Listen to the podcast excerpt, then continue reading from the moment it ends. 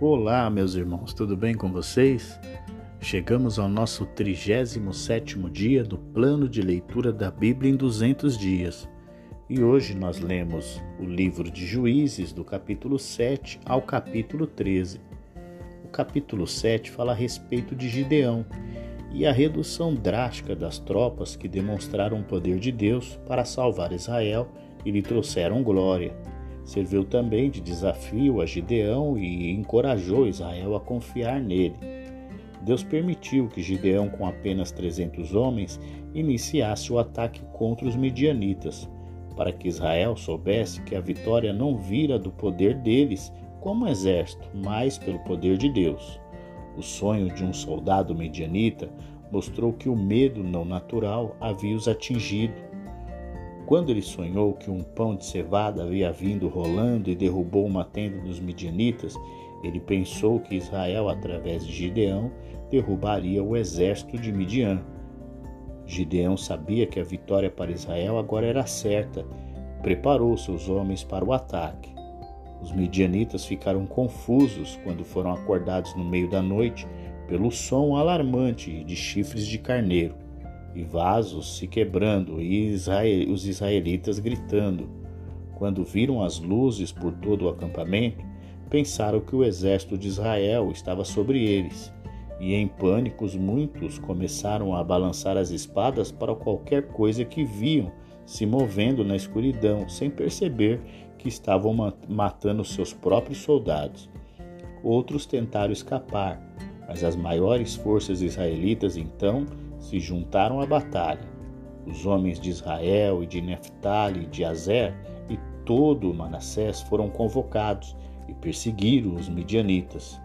Gideão deu aos homens de Efraim a tarefa de interromper a fuga dos midianitas, tomando a travessia do rio Jordão.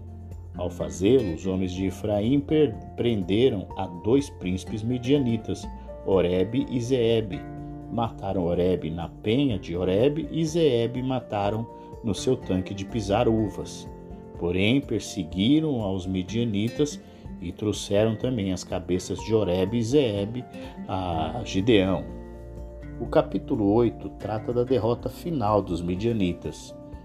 No entanto, a tribo de Efraim ficou ofendida porque Gideão não os havia chamado para participar da batalha principal eles acalmaram, acalmaram quando Gideão os elogiou, apontando o bom trabalho que haviam feito. Enquanto Gideão e seus homens haviam matado muito dos soldados medianitas comuns, os homens de Efraim haviam matado os dois principais medianitas. Quanto ao próprio Gideão, ele não descansaria até matar os reis inimigos não foram apenas os líderes medianitas, mas também mataram os irmãos de Gideão. Os líderes de certas cidades a leste do Jordão duvidavam que Gideão fosse bem-sucedido e se recusavam a fornecer suprimentos necessários para o seu exército.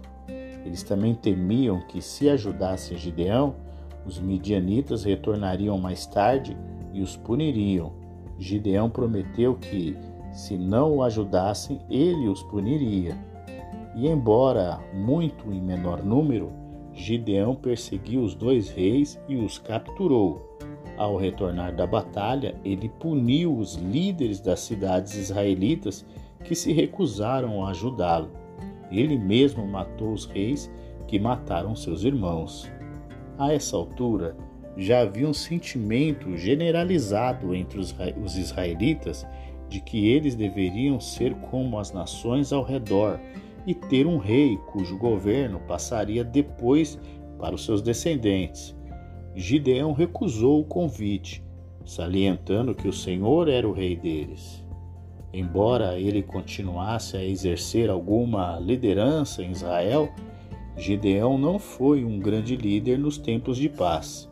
Como Arão havia feito uma vez, ele fez um símbolo material do Deus invisível, um colete sacerdotal com argolas de ouro dadas pelos israelitas, e isso logo levou o povo à idolatria. Apesar de se recusar de ser rei de Israel, Gideão mostrou uma tendência ao estilo de vida típico dos reis das nações vizinhas. Assim como eles, ele construiu uma grande família de esposas, concubinas e filhos. Quando ele morreu, o povo voltou facilmente ao culto a Baal. Em sua segurança e prosperidade, esqueceram o Deus que os salvara. O capítulo 9 fala a respeito da história de Abimeleque, onde ele mata seus irmãos e se declara rei. Gideão teve cerca de 70 filhos. Um deles, Abimeleque, não era um israelita de sangue puro, pois sua mãe era siquemita. Os siquemitas eram um grupo de cananeus que habitavam pacificamente entre os israelitas. Assim, com a ajuda de alguns siquemitas sem valor, Abimeleque matou todos os seus irmãos, exceto um que escapou, e se estabeleceu rei em Siquém. Seu reino provavelmente consistia apenas em Siquém e em algumas cidades ao redor. Jotão, o irmão que escapou, advertiu os siquemitas em uma parábola do problema que eles trariam sobre si mesmos. Os homens bons são comprados às boas árvores.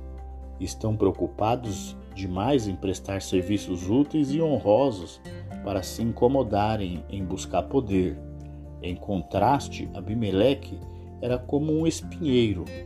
Ele não pode dar abrigo e nem proteção.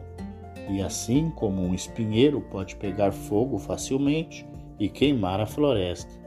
Abimeleque seria o meio de destruição dos siquemitas. No devido tempo, surgiram problemas entre Abimeleque e os siquemitas. Nesta ocasião, Abimeleque estava em outra cidade.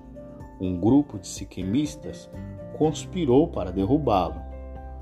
O administrador-chefe em Siquém fingiu estar ao lado deles, mas secretamente enviou notícias a Abimeleque.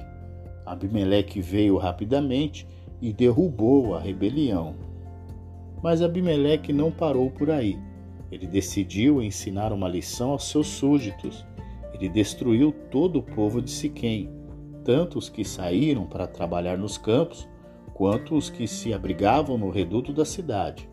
Com fúria e sem sentido, Abimeleque levou seu ataque a outras cidades mas a sua raiva descontrolada e falta de cautela logo provocaram a sua própria morte.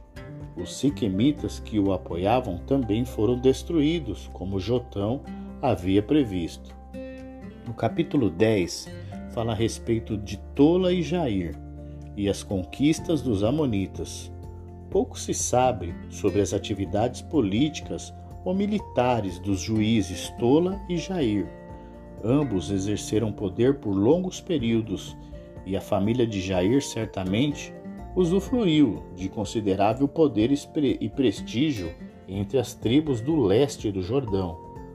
Novamente os israelitas se afastaram do Senhor e adoraram falsos deuses, e assim novamente foram punidos. Os Amonitas conquistaram as tribos do leste do Jordão também cruzaram para o oeste do Jordão e tomaram grandes porções dos territórios israelitas em Canaã. Os filisteus atacaram e conquistaram do oeste. Após 18 anos de opressão, os israelitas clamaram a Deus por ajuda, e em sua misericórdia Deus os salvou, embora não até que se livrassem de seus deuses estrangeiros e começassem a adorá-lo novamente. Os líderes das tribos orientais estavam desesperados em busca de alguém para liderar Israel na batalha contra os Amonitas. Então o exército amonita veio e acampou em Mispá, e os chefes e o povo de Gileade combinaram que o homem que comandasse os israelitas na luta contra os amonitas seria também o chefe dos moradores de Gileade capítulo 11 relata a história de Jefité e seu voto feito a Deus. Os líderes das tribos orientais estavam desesperados em busca de alguém para liderar Israel na batalha contra os Amonitas. O homem que eles escolheram foi Jefité. Filho de uma prostituta, Jefité havia sido expulso de sua família e se tornado o líder de uma gangue de bandidos. Ele foi duro, amargo, intransigente e só aceitou o convite dos líderes tribais depois que eles concordaram que ele continuaria sendo seu líder depois que a guerra terminasse. Amon governou o leste de Israel por 18 anos. Aparentemente ciente dos sentimentos de inquietação e revolta em Israel, os Amonitas decidiram atacar. Eles deram a desculpa de que Israel lhes havia retirado seu território e agora pretendiam recuperá-lo. Jefté respondeu, dando-lhes um relato do progresso de Israel do Egito para a região leste do Jordão, que estava em disputa. Em primeiro lugar, ele ressaltou que Israel não tomou esse território de povos que tinham um relacionamento de parentela com Israel, que foram os Amonitas, os Edomitas e os Moabitas. Toda a terra de Israel a leste do Jordão foi tomada dos amorreus, que estavam sob o julgamento de Deus. E em segundo lugar, a terra havia sido dada aos israelitas pelo seu Deus, e sua vontade tinha que ser obedecida. Em terceiro lugar, o rei moabita da época não reclamou que Israel havia tomado seu território. Por que então, depois de todos esses anos, deveria surgir uma disputa? Jefté apelou à compreensão, mas os amonitas não quiseram ouvir. Embora Deus tenha dado a Jefté sua ajuda especial, Jefté ainda era apenas um bandido ligeiramente reformado. Ele sabia pouco sobre o caráter de Deus e pensou que, ao fazer um voto de sacrificar uma pessoa como um holocausto a Deus, ele poderia comprar a ajuda de Deus e assim garantir a vitória. O sacrifício humano era contra a lei de Deus, mas o povo havia esquecido essa lei e seguido as religiões das nações vizinhas. Tendo feito seu voto, Jefté foi para a batalha e obteve um grande êxito com a vitória. Ao voltar da batalha, Jefté descobriu que a pessoa que ele tinha a oferecer, de acordo com seu voto, era sua única filha. No entanto, ele manteve seu voto e a sacrificou. O capítulo 12 relata o confronto de Jefté com a tribo de Efraim. Mais uma vez, o os homens de Efraim ficaram ofendidos por não terem sido convidados para a batalha. Efraim era a tribo mais forte de Israel. Eles atravessaram o rio Jordão no território oriental para reclamar com Jefité e lutar contra ele se necessário. Jefté respondeu que há anos as tribos orientais pediam ajuda de Efraim, mas nunca a recebiam, porque eles deveriam pedir novamente. Os homens de Efraim responderam acusando as tribos do leste de terem fugido de Israel. Mas quando começou as lutas entre os dois grupos, os homens de Efraim foram os que fugiram. Os soldados de Jefté interromperam sua fuga no Jordão. A tentativa dos homens de Efraim de se disfarçar e passar pelo posto de controle não teve êxito, porque o seu sotaque os traiu como o sotaque e a maneira que os homens de, de Efraim falavam. Tendo libertado seu povo, Jefité, o Gileadita, governou Israel durante seis anos.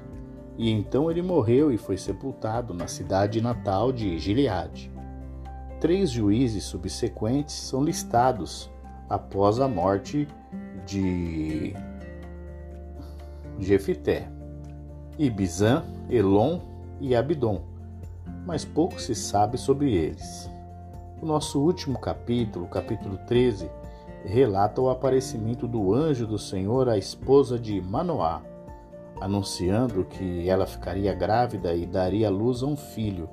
Portanto, os filisteus, que eram de longe o inimigo mais forte de Israel, que já haviam encontrado e governavam Israel por 40 anos, sobre os israelitas, Sansão foi o homem que Deus escolheu para começar esse trabalho de quebrar o governo dos filisteus.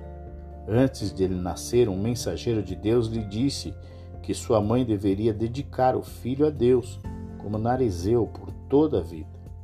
Então Manoá orou ao Senhor e pediu que o mensageiro de Deus repetisse as instruções que ele havia falado à sua esposa.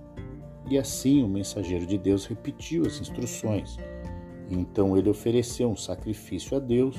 Quando o mensageiro de Deus subiu ao céu nas chamas do altar, os pais de Sansão perceberam que ele era uma figura sobrenatural, um anjo do Senhor. No devido tempo, Sansão nasceu e à medida que ele crescia, o poder especial de Deus agia nele para prepará-lo para as tarefas futuras.